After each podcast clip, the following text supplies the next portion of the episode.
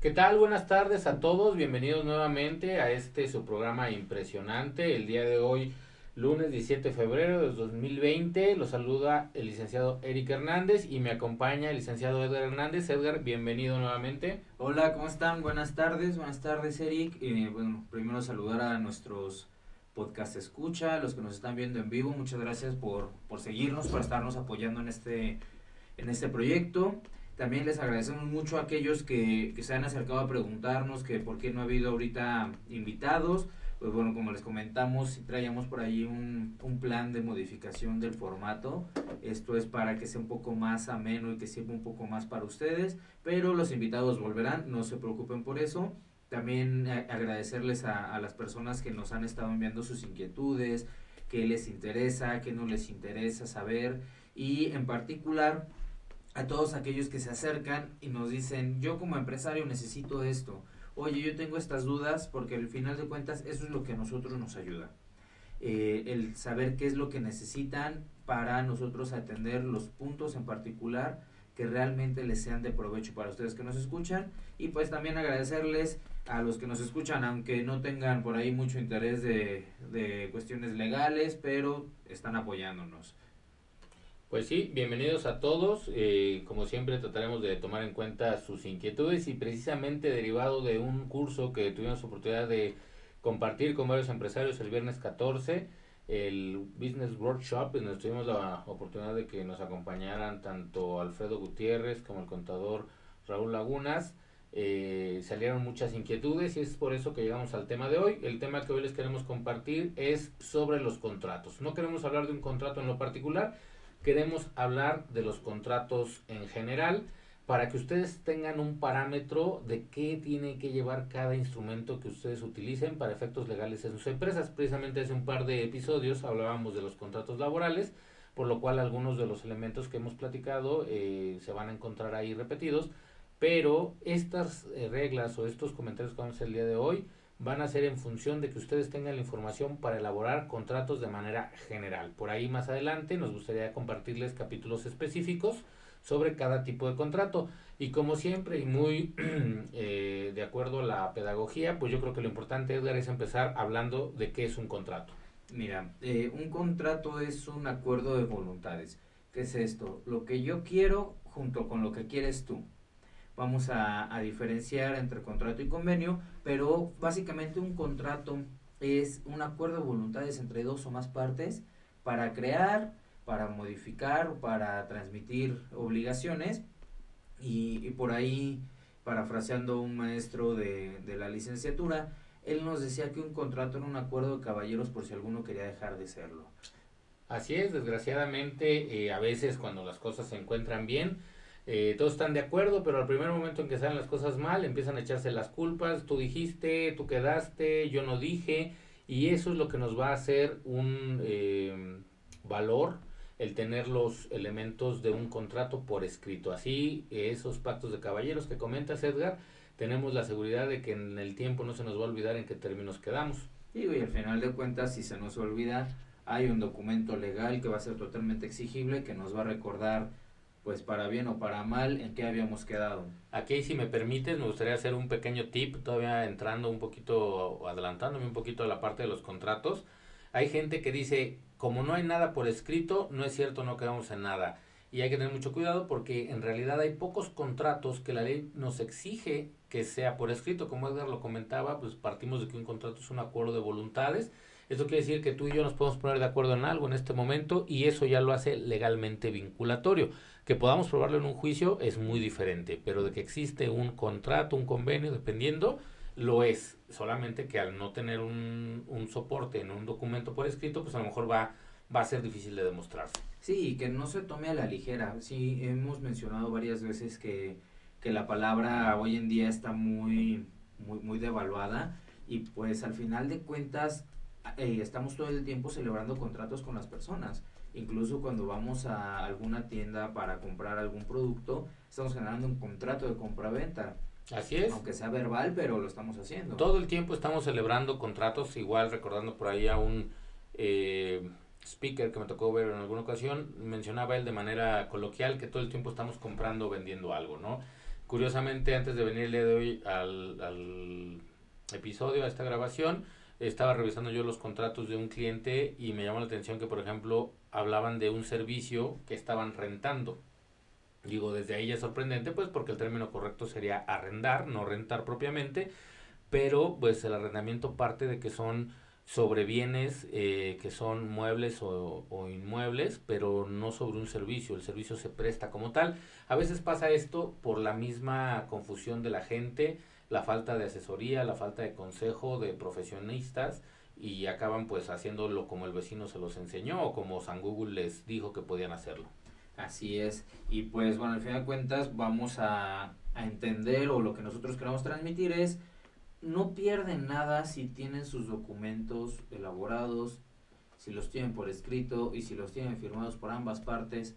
Siempre les decimos tengan todo en orden y la idea es que eh, con el podcast de hoy puedan llevarse un poquito más de información respecto de los contratos, que al final de cuentas en materia empresarial, en materia de derecho corporativo, es el pan nuestro de cada día.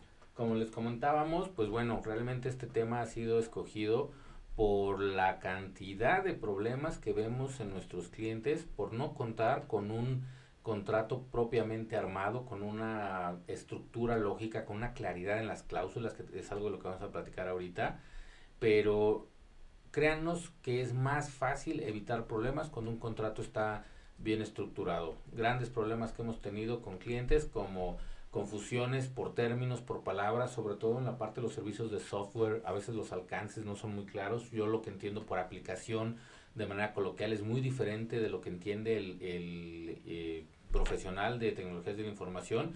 Y a veces esto lo solucionamos con algo tan sencillo como un glosario. Para efectos de este contrato, ¿a qué nos vamos a referir a cada, a cada palabra?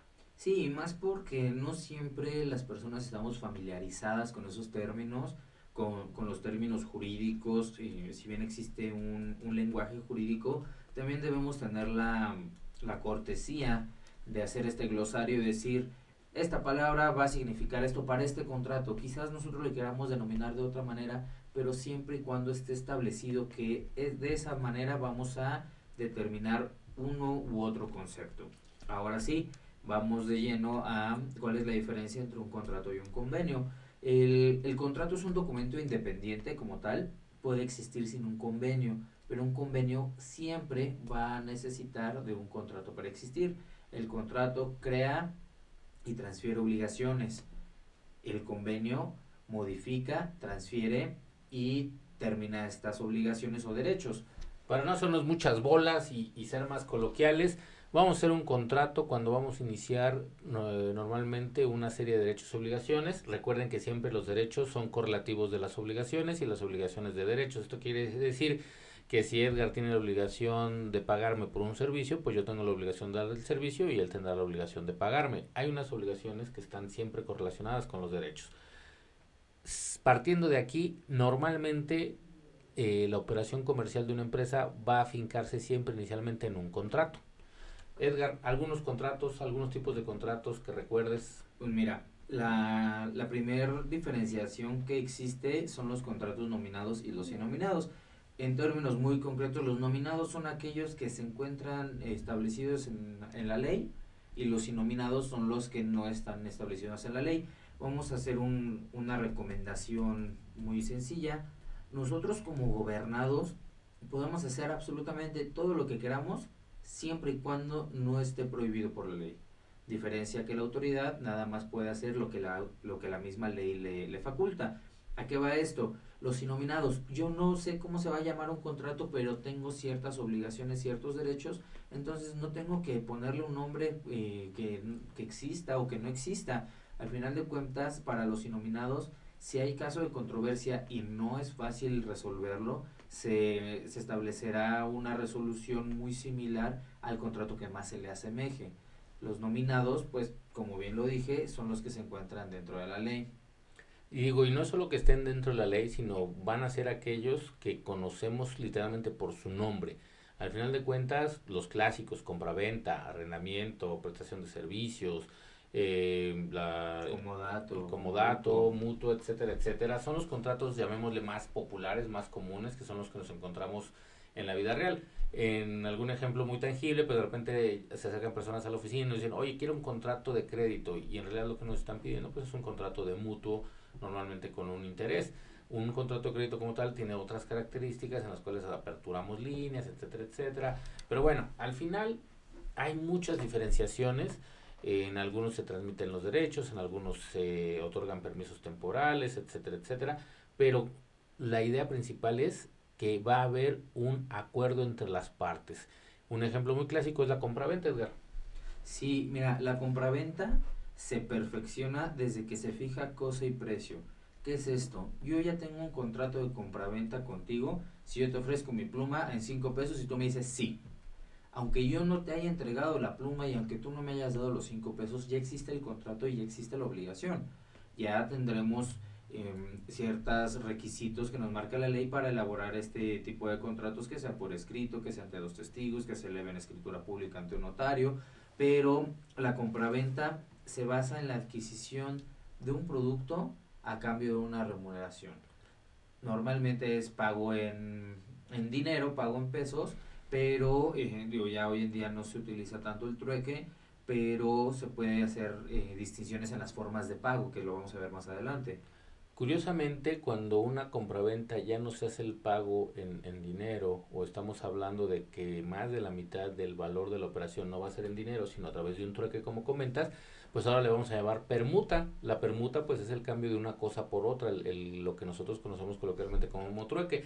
Pero bueno, la idea de esta pequeña introducción es que ustedes conozcan un poquito los tipos de contratos que, puede haber eh, y cada uno va a tener una característica especial. Tengan mucho cuidado, nos ha tocado compartir con clientes, recuerdo mucho el caso de uno que se dedicaba a la fotografía y el día que nos dio su contrato para revisión, en realidad lo que él manejaba era un contrato de arrendamiento, cuando pues lo que él estaba transmitiéndole al cliente era un servicio, pero no había claridad ahí en el proceso, ¿no? Eh, yo creo que es muy importante que tengamos muy claro qué es el objetivo del contrato que vamos a celebrar.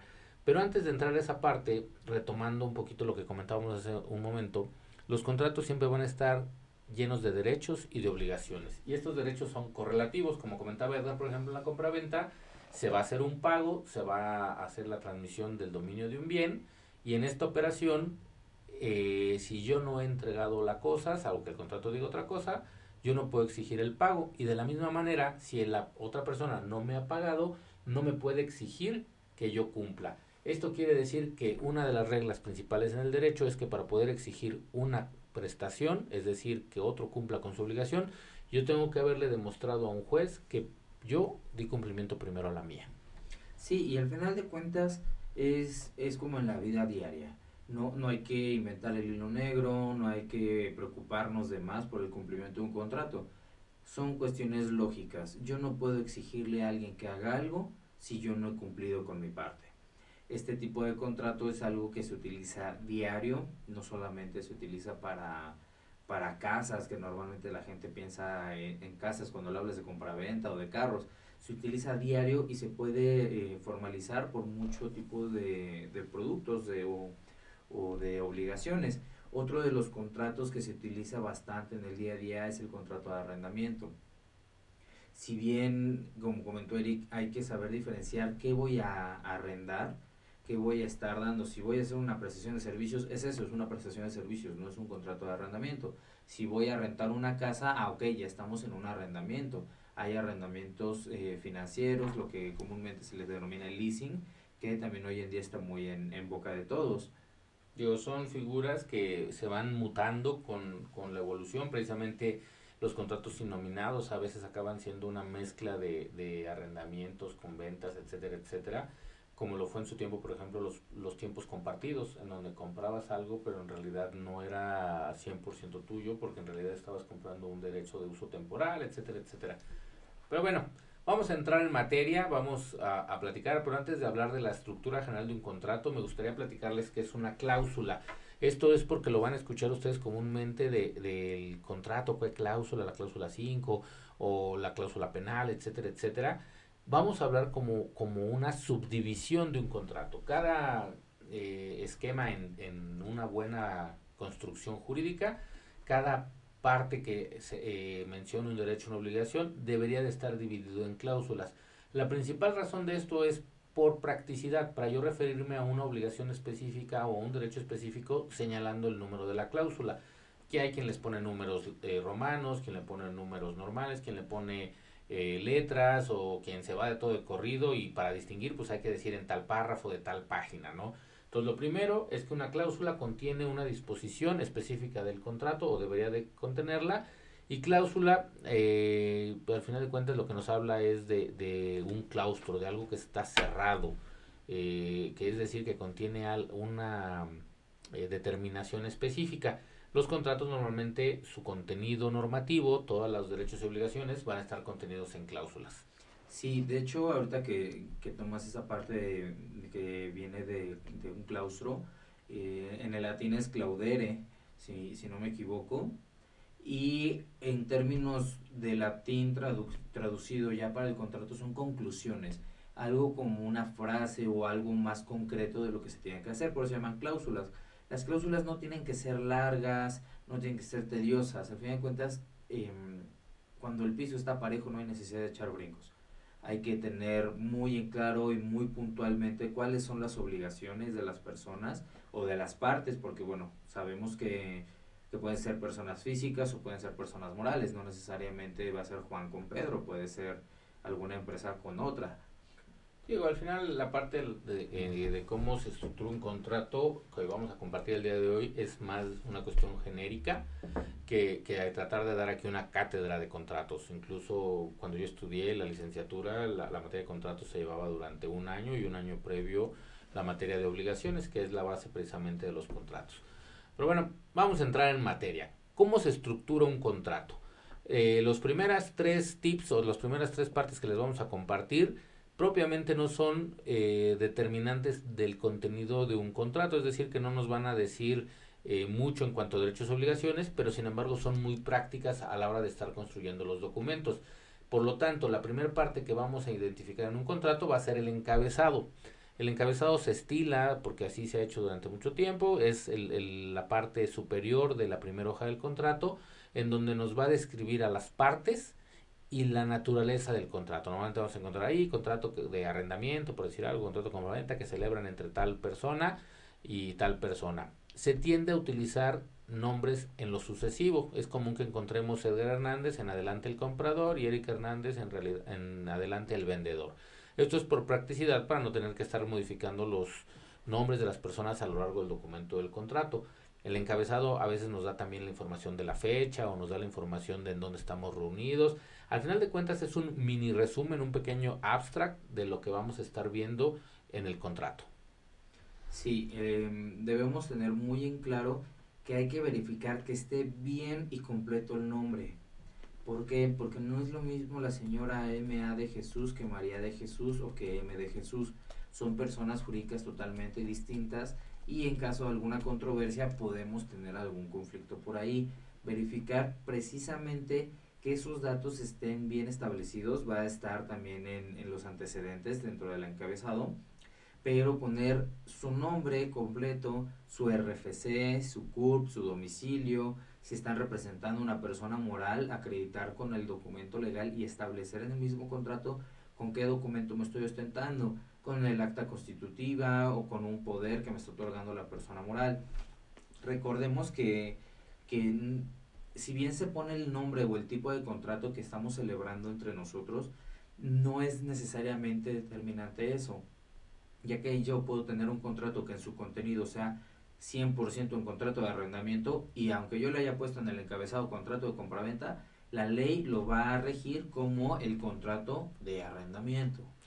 Incluso por eso comentábamos al principio que el objeto real o lo importante de un contrato es la parte que va a estar en el clausulado. Esta parte más bien va a ser una especie de resumen que nos va a servir para identificar el documento y darnos una idea clara de quiénes son. Y hago énfasis en la parte que comenta Edgar, el nombre de las personas es muy importante.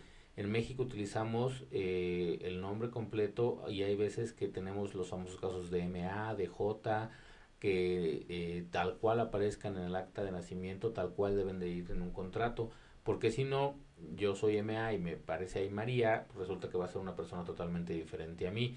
Igual no recomendamos que se utilicen eh, el señor AD o el viuda D porque no forman parte de los nombres. Incluso ya tiene muchos años que por cultura no se utiliza, pero todavía por ahí nos encontramos gente que, que se anda cambiando el nombre por sus estados civiles. El estado civil no modifica el nombre.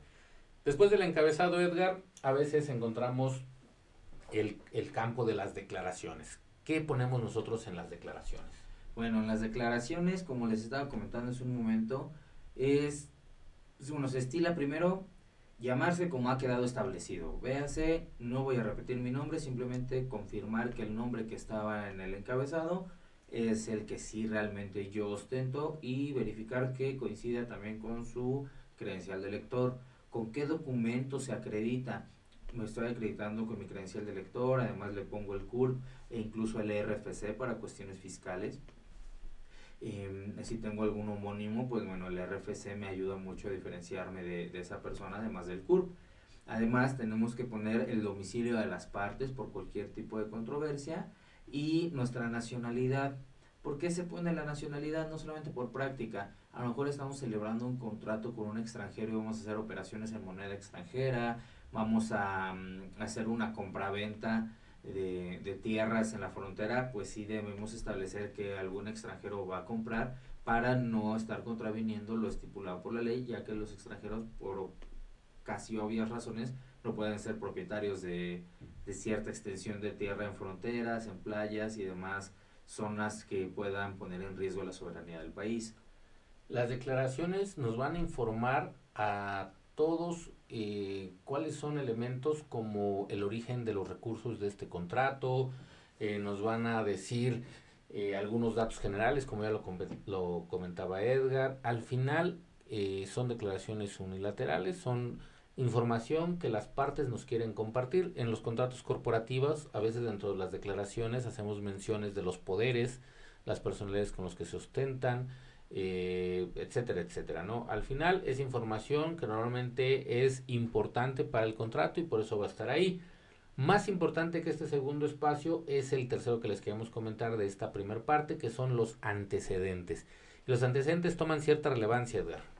Sí, mira que los antecedentes nos van a dar, como bien su nombre lo dice, una perspectiva de qué está sucediendo, qué nos llevó a que se iniciara ese tipo de contrato, o incluso este se utiliza un poco más o más amplio cuando se generan convenios. Justo es lo que iba a comentar, en los convenios es más común que el campo de antecedentes sea bastante amplio. Eh, la semana pasada realizábamos el contrato de un de una compraventa que proviene de la extinción de un fideicomiso y en los antecedentes pues hay que relatar toda esta historia, ¿no? Cómo se dio el fideicomiso, cómo se constituyó, cómo se extinguió, etcétera, etcétera.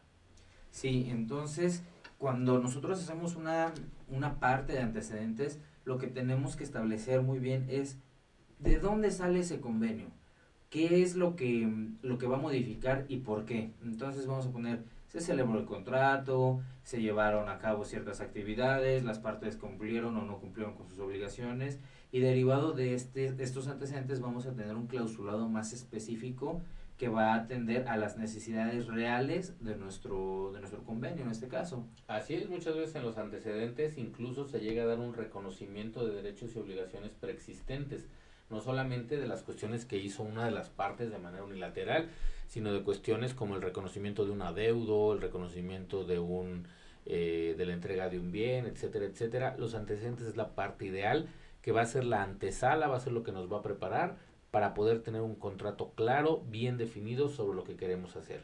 ¿Algo más que quieras comentar de los antecedentes, Edgar? No, bueno, aquí un, un tip por ahí que, que llega a suceder. A veces cuando celebramos contratos verbales y llegamos a una instancia judicial, las personas dicen, oye, vamos a hacer un convenio. En el mismo convenio se generan los antecedentes para acreditar que el contrato sí existió. Entonces ponemos un antecedente que dice, celebré contrato verbal de tal con tal persona. Entonces nosotros ya le estamos dando fecha cierta y la otra persona lo está ratificando, porque al fin de cuentas estamos firmando ese convenio que todo lo que hay en antecedentes y en el clausulado es obligación para ambas partes. Al final los contratos son vinculatorios, no tendría ningún sentido Edgar si no hay una obligación de cumplirnos. Por ahí, ahí en derecho romano te hacen eh, mucho énfasis en una frase latín que dice pacta sunt servanda. Los pactos son para honrarse, los pactos son para cumplirse, en este caso se refiere a los contratos. Pues ahora sí, entrando en materia, ya, ya calentamos motores, ya estuvimos dando varios antecedentes para efectos de los contratos, compartirles la parte de las cláusulas. Y aquí aprovecho para hablarles del primer punto, el objeto de un contrato. Y ojo, hay una gran confusión. En una compraventa de un vehículo el objeto no es el vehículo. El objeto es la compraventa, ese, ese, esa acción, esa transmisión de derechos, esa modificación, etcétera, etcétera, que se da dentro de un contrato, la cual tiene que quedar clara. En este caso es la cláusula esencial porque nos va a decir de qué se trata nuestro contrato, para qué estamos celebrando el contrato. Y como recomendación, que sea muy preciso. Compra-venta. Eric le quiere vender a Edgar y Edgar quiere comprarle un vehículo. Como comentó Eric, el vehículo no es el objeto, sino el deseo o la voluntad de obligarnos, Eric, a comprarme y yo a vender. En las, eh, justamente ahorita en los antecedentes que comentábamos, la parte donde el, la materia del contrato, que es el nombre correcto, en este caso el vehículo que mencionan, eh, sería la parte de antecedentes donde lo vamos a señalar cómo lo adquirimos, en la parte de declaraciones quizás describirlo, dar sus características físicas, color, modelo, serie, etcétera, etcétera. Para el momento que llegamos a la cláusula principal que va a ser el objeto de la compraventa, podemos señalar cómodamente qué es la compraventa del vehículo descrito en declaración tal o mencionado en antecedente tal, para efectos de que nuestro contrato sea lo más limpio, lo más claro posible. Y como bien lo comenté Edgar, hay que hacer énfasis en los derechos y obligaciones que cada uno está asumiendo. En este caso, si fue compra-venta, Juan compra y Pedro vende. No hay por qué hacernos para otro lado. En el caso del objeto, como hablábamos, pudiera ser un arrendamiento, pudiera ser una compra-venta, pudiéramos hablar de cualquier tipo de contrato. No nos exige la ley que pongamos su nombre, como ya lo platicamos, siempre y cuando quede muy claro a qué se está obligando cada una de las partes. Así es, y también que quede muy claro quién es cada una de las partes. De repente tenemos algunos contratos o algunas variaciones de, los contratos que por jerga jurídica tenemos ciertas palabras que a lo mejor nos empezamos a confundir. El promitente vendedor, eh, el, fideicomitente, entonces empezamos a hablar de, en, otros términos, por así decirlo, pero vuelvo a lo mismo, podemos ponerle como nosotros queramos, siempre y cuando se establezca bien cuál es, bueno, quién es quién dentro del contrato, nosotros obviamente recomendamos que se pongan los, los nombres que marca la ley, más fácil para identificar qué tipo de contrato es. Pero bueno, al final, después de, de esta primer cláusula, que nos va a delimitar a qué nos estamos refiriendo con este contrato. Las demás son cláusulas complementarias que establecen modalidades a la obligación principal. Una de ellas, que es la número dos que les queremos compartir, es la contraprestación. Esta normalmente va a ser en dinero, sin embargo se pueden dar pagos en especie, como ya lo comentamos, se puede hacer un intercambio quizás hasta de servicios, etcétera, etcétera. Pero vámonos sobre lo más común, el precio. Como comentaba Edgar, en el caso de la compra-venta hay acuerdo, cosa y precio. Ya dijimos qué es la cosa, la que vamos a escribir, declaraciones antecedentes. Y ahora vamos a poner el precio. Primer característica del precio, pues es que tiene que ser en pesos mexicanos. Ojo, esto no quiere decir que no podamos hacer contratos en dólares, pero la única moneda de curso legal en México y que sirve para extinguir una obligación de pago son los pesos mexicanos. Así es. Otra es que vamos a establecer cómo se van a pagar esos pesos. Si se van a pagar en una sola exhibición, si se va a hacer en tracto sucesivo, veas en pagos, por así decirlo, en, en, jerga un poco más coloquial, se va a hacer al chas chas o en abonos pequeñitos. En, ¿Cuándo lo voy a hacer? Si se establece a más tardar el día 5 del mes, ok, tengo 5 días. Si se establece que nada más va a ser el primer día del mes, en ese primer día del mes lo vamos a tener que hacer. También hay ocasiones en las que se establece que se pagará con cierto tipo de, moneda. Y nos ha tocado ver incluso que las personas dicen, me pagarás con 20 billetes de 500 pesos. Y pues si así se estableció, estamos obligados. Pero debemos saber que la obligación del pago de precio principalmente es una cantidad fija y líquida. Adicionalmente, ustedes pueden establecer un interés el interés que vamos a hablar de interés ordinario, interés moratorio, ya lo hemos platicado en algunos otros episodios, pero estos intereses van a ser una compensación por el paso del tiempo en el cumplimiento de la obligación. Podemos establecer un periodo de, espera, como comentaba Edgar, va a ser un pago más adelante, o van a ser varios pagos sucesivos, pero les recomendamos que siempre contemplen que el incumplimiento es una opción y es una opción bastante tangible. Por lo tanto, todos los contratos que ustedes redacten, todos los contratos que ustedes utilicen, deben de contemplar el hecho de que alguna de las partes no cumpla. En este caso, el incumplimiento del precio, pues recomendamos que establezcan intereses. Así es. Ya hoy en día que trabajamos mucho con, con transferencias electrónicas, una recomendación muy grande porque no, nos ha tocado ver que incluso hay personas con empresas que se dedican a eso. Si les van a hacer transferencia electrónica, que se configure el pago hasta que ustedes ya tienen no solamente el comprobante de transferencia, sino que ya se haya visto reflejado en su, en su cuenta. ¿Por qué? Porque algunas veces nada más mandan la programación del SPAY o la programación del pago como un pantallazo, pero no es el pago, simplemente es una intención de pago de esta persona y a lo mejor lo cancela en cuanto les mandaron el pantallazo. Entonces, como recomendación, si se van a estar dando por pagados, que sea hasta que se vea reflejado el dinero. Es como el típico viernesazo cuando hacen compraventa de, de vehículos.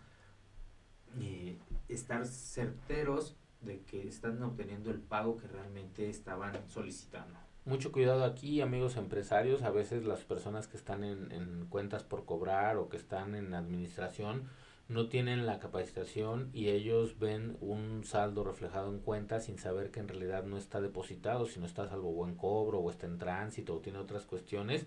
Y hay muchas personas que madrugan, particularmente uno de nuestros clientes, que es una empresa bastante fuerte a nivel nacional, eh, fue víctima de una de estas situaciones y el problema no estuvo en, en, las partes operativas, sino en las partes administrativas. La parte operativa solicitó la autorización, administración confirmó que estaba el pago y pues resultó que nunca había habido el pago, lo que había era un cheque sin fondos que estaba depositado, pero en el inter que se detectaba que el cheque no tenía fondos, aparecía el saldo salvo buen cobro y pues ellos dieron por hecho que ya estaba el dinero y al final hubo un fraude. Y pues básicamente eso sería respecto del precio. Intereses, si no se llega a establecer el pago de un interés como tal, pues se va a establecer el interés legal, como ya lo comentamos, 6% en materia mercantil, el 20% en materia civil. Recuerden, es global anual, para que no, no pensamos que, que puede ser un poco más o que puede ser un poco menos, que yo vi en la televisión, en un u otro programa, que le iban a cobrar el 200%, pues sí hay que estar muy claros que si no establecemos el interés, no vamos a poder cobrar más que lo que nos marca la ley. Y ojo aquí, hay unas inmobiliarias y hay unas eh, pues empresas que se dedican a hacer contratos en el que no especifican fecha de pago. Simplemente eh, se establece que el pago se hará de manera mensual. Entonces, de repente dicen, oye, es que me pagaron de manera tardía. Si no está establecido cuándo se va a pagar, no podemos exigirlo. Simplemente vamos a tener que esperar a ver en qué momento nos van a pues a pagar, porque si no nos está obligando el contrato a una fecha cierta, no tenemos ninguna obligación, no tenemos ninguna prisa de hacerlo en alguna fecha, siempre y cuando se haga antes de que termine el mes. Acuérdense que todo lo que un contrato no contemple va a estar regulado por el Código Civil aplicable. En este caso, pues, si es Querétaro, será el de Querétaro, si es Guanajuato, Guanajuato, y así sucesivamente. Pero esto lo podemos evitar con una buena redacción de un contrato, con una buena asesoría que nos lleve a pulir lo que nosotros queremos hacer con un contrato. Pasamos al siguiente punto, Edgar. Hay que contemplar siempre el contrato, su terminación, su rescisión o su, en su caso la suspensión. Hago rápidamente la diferenciación. Terminación, en manera natural, el contrato va a terminar cuando algo suceda. Esto puede ser cuando se cumple una obligación o en un cierto periodo de tiempo, etcétera, etcétera. Cuando hablamos de rescisión, vamos a, a, referirnos siempre al incumplimiento de una de las partes. Ese incumplimiento es tan grave que eh, provoca que termine de manera anticipada un contrato. Y de ahí nos vamos a, a, ir a la siguiente punto, que es la cláusula penal, pero en este momento nos hablamos de rescisión. Y la suspensión, una figura intermedia en la cual vamos a poder hablar de causas que van a dejar pausado en un stand-by los derechos y las obligaciones. Casos muy comunes, por ejemplo, en un contrato de mm, televisión por cable, al momento que incumples en el pago, te suspenden el servicio de manera temporal hasta que verifiques el pago. No es que haya terminado el servicio, esto pudiera venir más adelante. Normalmente la suspensión va a ser un punto intermedio como un plazo de gracia antes de que termine un contrato por rescisión. Incluso en, varios contratos de, de, construcción se establecen cláusulas de, de suspensión por cuestiones de, de, clima. Por ejemplo, pues hay ciertas construcciones que no se pueden hacer si está lloviendo, si hay mucho viento.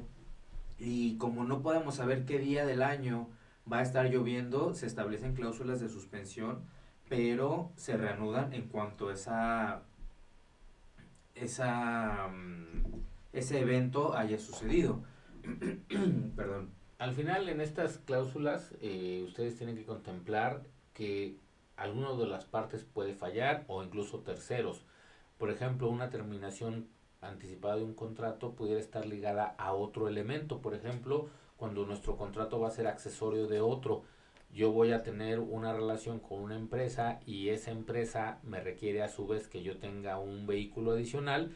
Yo puedo pactar con una empresa arrendadora que necesito ese vehículo durante un periodo de tiempo, pero si mi cliente me cancela el contrato para el cual yo ocupo ese vehículo, podamos dar por terminado de manera anticipada, ya que no lo necesito si no tengo ese servicio directamente. Así es. ¿Y cómo podemos hacer esto con mayor certeza? Teniendo una cláusula muy específica de cuáles son las causales de terminación, de rescisión y de suspensión.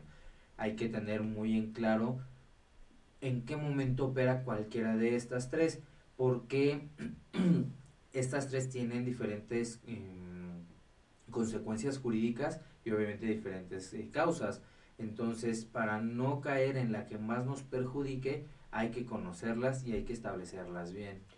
Como tú lo comentas, Edgar, al no tener claro nuestras obligaciones, pues normalmente va a llevar a casos de incumplimiento y esto nos da puente para ahora sí hablar de la famosa cláusula penal. Penal, pues bueno, viene de un castigo, de una pena que se le va a imponer a una de las partes. Ojo, su contrato puede tener tantas cláusulas penales, ustedes así lo determinen Puede haber una cláusula penal por terminación anticipada, puede haber una cláusula penal por rescisión, puede haber una cláusula penal por suspensión, puede haber una cláusula penal por retraso en el pago, etcétera, etcétera. Al final, mientras no salgamos del margen de la ley, ustedes pueden hacer su contrato tan estricto, tan exigente y quizás tan agresivo como ustedes lo decidan. En alguna ocasión nos tocó negociando un contrato que la contraparte me decía, oye, pero es que la cláusula penal está muy alta, ponmela más abajo. Y le dije a mi cliente, en este momento yo creo que no te conviene trabajar con ellos. ¿Por qué? Porque ellos ya están previendo que van a incumplir y lo que quieren es una pena que no les moleste, una pena que te puedan pagar para incumplir sin mayor problema. Vamos a poner una pena que sí les cause problema, una pena que les obligue a cumplir el contrato de tal manera que les salga más barato quedar bien que incumplir y pagarnos con, con una cantidad de dinero por su incumplimiento. Fíjate que, que es muy atinado ese comentario en el que nosotros tenemos que observar más allá de solamente el contrato, ya estamos hablando de, de a lo mejor una intención escondida o de una voluntad em, más endeble respecto del cumplimiento del contrato, ya que todos estamos de acuerdo hasta que te digo, oye, y si no me cumples vas a tener que pagar X cantidad, oye, pero ¿por qué tan alto? Mira, no te tienes que preocupar si realmente me vas a cumplir. Entonces podemos poner la cláusula penal tan alta como queramos siempre y cuando no exceda la ley. Normalmente es el 100% del valor de la, de la operación, pero como máximo. Pero podemos utilizar otro tipo de, de obligaciones, otro tipo de penas, siempre y cuando no sea excesivo ni contrario a la ley. Acuérdense que es un acuerdo de voluntades y lo que hagan los dos y lo que acepten los dos se convierte en ley para ustedes. Mucho cuidado nada más, las cláusulas penales son armas de dos filos. Esto quiere decir que no puedo yo cargarle todas las obligaciones a una sola de las partes sin que yo esté también arriesgado eh, proporcionalmente a mi cuestión de incumplimiento. Cláusula penal, yo creo que es una de las que tienen que ver siempre de cajón cuando estén considerando un contrato, sobre todo si ustedes tienen la mayor cantidad de riesgo de un incumplimiento por parte de la otra. Pero bueno, precisamente cuando hay incumplimiento y cuando no podemos organizarnos y llegar a una resolución, pues viene la parte del problema judicial. Y para esto recomendamos también mucho que contemplen una cláusula que establezca la jurisdicción. Esto quiere decir a qué tribunales se van a someter en caso de que haya una controversia. hay que analizar muy claro dónde tengo mi base de operaciones, dónde tengo mis oficinas administrativas e incluso dónde vive el representante legal de la empresa, porque en caso de un, de un conflicto legal, la mayoría de las veces van a tener que presentarse en los juzgados para que atiendan este tipo de, de controversias. También, ojo, hay muchas obligaciones que por la naturaleza del contrato nos van a decir, si lo estás prestando en Chihuahua, pues vas a tener que hacerlo en Chihuahua. Por eso hay que ser muy específico en la cláusula de la jurisdicción. Muchas veces se utilizan términos como las partes renuncian al fuero que por su domicilio les conviene y nos sometemos a la jurisdicción de tal lugar. Muchas veces cuando son empresas muy del norte y muy del sur, escogen puntos medios para que sea la jurisdicción y ya personas un poco más lascivas pero que no es ilegal, pues analizan dónde la ley les acomoda más respecto de las obligaciones contractuales. Incluso también pueden considerar las distancias. Hay empresas que hemos visto que mañosamente sus contratos los someten a Ciudad Juárez, a Tijuana, ciudades que están alejadas del centro del país, de manera tal que las empresas les sea oneroso iniciar un procedimiento. Pero como bien lo comenta Edgar, hay veces que aunque nosotros pongamos una jurisdicción, nos vamos a, a aplicar a la, por el tipo de contrato a los domicilios de las partes. Cabe señalar aquí que queremos hacer énfasis en que llegar a juicio es la última instancia de un procedimiento de, de, reclamación.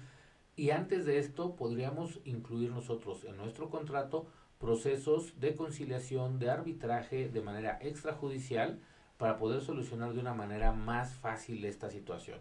El día de hoy nos tenemos a, nivel nacional prácticamente todos el mismo problema de la saturación de procedimientos judiciales dentro de eh, del sistema judicial mexicano.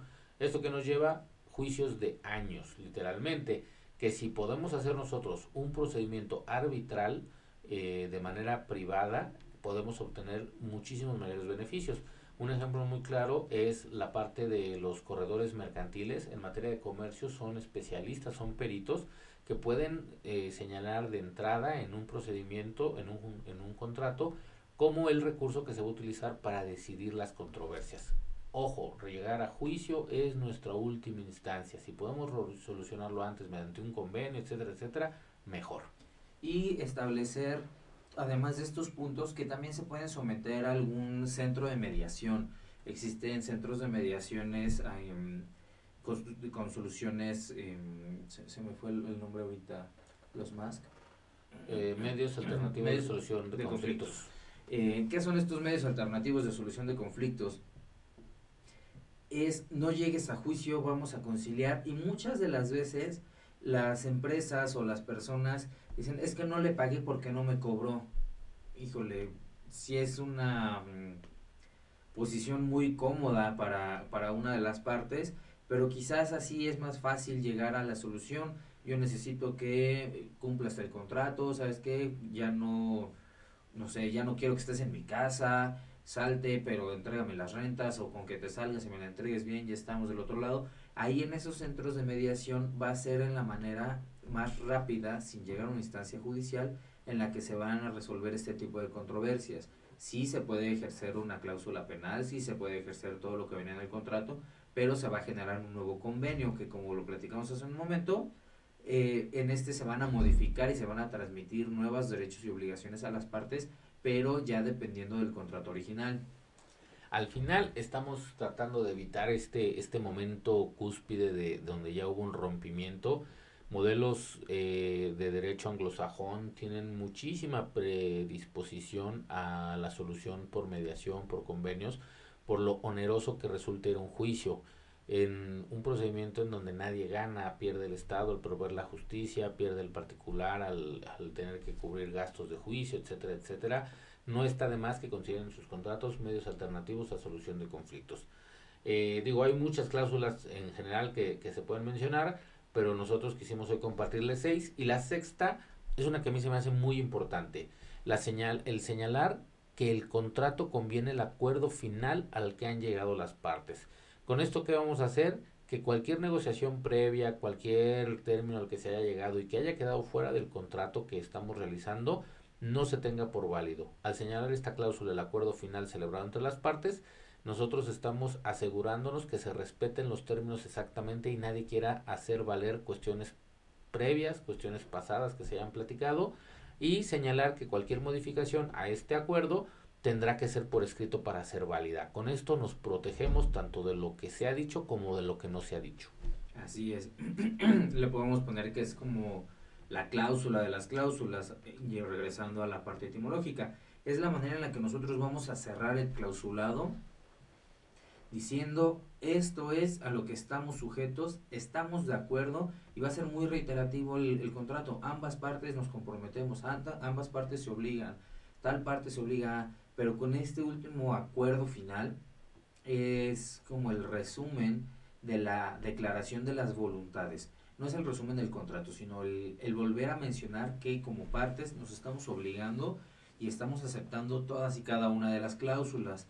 Ahora, después de poner este acuerdo final, tenemos eh, una pequeña connotación de errores comunes que se, que se hacen durante la generación de contratos. No solamente el, error más común en un contrato es no cumplirlo, sino desde antes, ¿no? El qué hago yo al momento de celebrar un contrato y creo que el primer error, no sé tú qué pienses, Eric, que el primer error que tenemos al hacer un contrato es buscarlo en Google y vaciárnoslo sin saber si aplica la legislación donde yo vivo, al caso en concreto, es más al país en donde estamos viviendo, porque pues en Google hay de todo, pero no sabemos si realmente nos aplica. Coincido contigo, Edgar. Yo creo que el dar por hecho ciertas cuestiones nos, nos pone en zonas de, de peligro y, desgraciadamente se paga la curva de aprendizaje y se paga cara al pensar que todo va a funcionar correctamente, que es obviamente lo que esperamos, pero estos contratos lo que van a hacer es prevenir y protegernos en caso de un incumplimiento.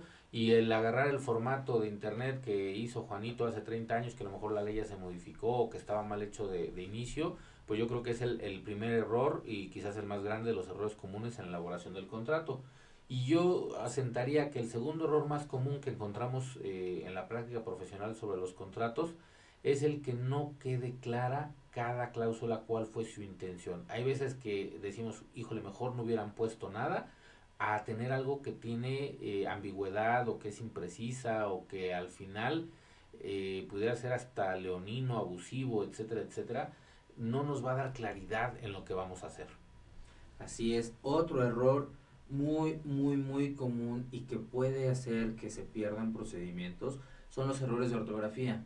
Eh, anteriormente se acostumbraba que las mayúsculas no se tildaban, hoy en día sí, y por eso se hacían los contratos en, en mayúscula. Hoy podemos ver muchos contratos en mayúsculas y minúsculas, y en particular hay que saber que pagó no significa lo mismo que pago, que recibió, que muchas otras palabras tenemos que tener muy en claro que estén bien escritas porque algo nos puede utilizar un verbo en sentido a futuro o nos puede decir que ya cumplió su obligación. Y si yo lo escribí mal y aparentemente a la literalidad del contrato dice que ya se cumplió, no voy a poder hacer nada porque en ese momento lo estoy aceptando. Una de las frases más comunes en, ante abogados, en el despacho, en el día a día, es el diablo está en los detalles. Normalmente en la parte más fina es donde está el problema de un documento y, y son las partes que les recomendamos y hacemos mucho énfasis, busquen un especialista que les asesore, que tenga experiencia y que pueda ayudarles a, aumentar las probabilidades de éxito en un tipo de contrato.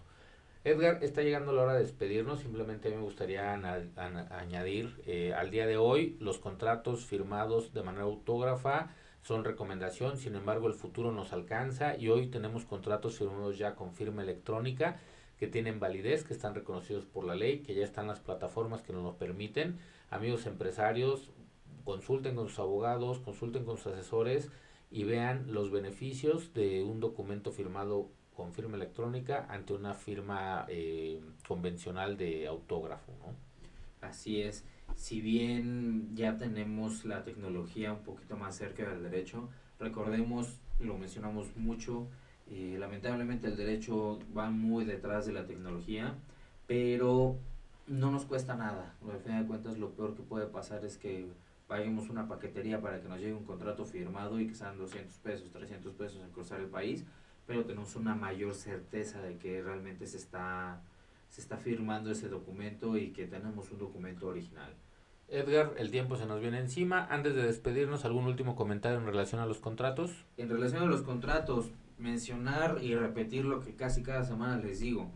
Acérquense a las personas preparadas, acérquense a profesionales, no confíen en Google, em, si bien es una buena fuente de información, también lo es una buena fuente de desinformación, como cuando buscamos nuestros malestares porque nos sentimos medio mal y resulta que tenemos una enfermedad mucho más grave de lo que realmente es, todo, todo porque no estamos realmente informados. Entonces, acérquense a personas que estén capacitadas para esto. Segundo consejo del día, háganlo todo por escrito.